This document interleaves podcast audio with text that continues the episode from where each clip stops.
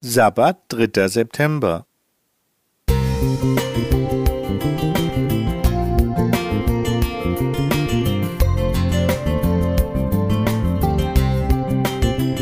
Ein kleiner Lichtblick für den Tag.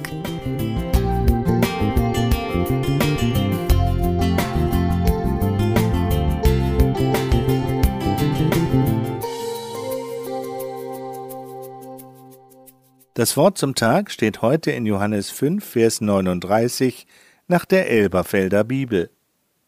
Ihr erforscht die Schriften, denn ihr meint in ihnen ewiges Leben zu haben, und sie sind es, die von mir zeugen.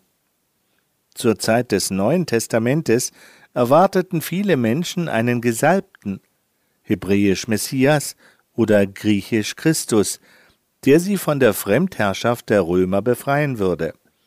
Als ein Nachkomme des verehrten König Davids würde er anschließend den Thron in Israel einnehmen. Alttestamentliche Texte wie Jeremia 33, Vers 17 oder 2. Samuel 7, Vers 13 legten eine solche Vermutung nahe. Stattdessen erschien mit Jesus ein Wanderprediger, der das Reich Gottes verkündete und dabei zur Gewaltlosigkeit und Feindesliebe aufrief. Der Schriftgelehrte Saulus dachte, er würde Gott dienen, indem er Christen als Ketzer verfolgte. Dabei arbeitete er auf diese Weise gegen das Reich Gottes. Schriftgelehrte und Pharisäer diskutierten oft mit Jesus über biblische Texte, aber sie erkannten ihn nicht als Messias. Einige frühe Christen, ehemalige Pharisäer, waren der Meinung, nur Beschnittene dürften in die Gemeinde aufgenommen werden, aber der Heilige Geist gab eine andere Antwort. Vergleiche Apostelgeschichte 15, die Verse 5 und 8 bis 9. So wertvoll das Studium der Bibel auch ist, es reicht offenbar nicht aus, um zur Erkenntnis der Wahrheit zu gelangen, wenn sich eine bestimmte Meinung erst einmal verfestigt hat.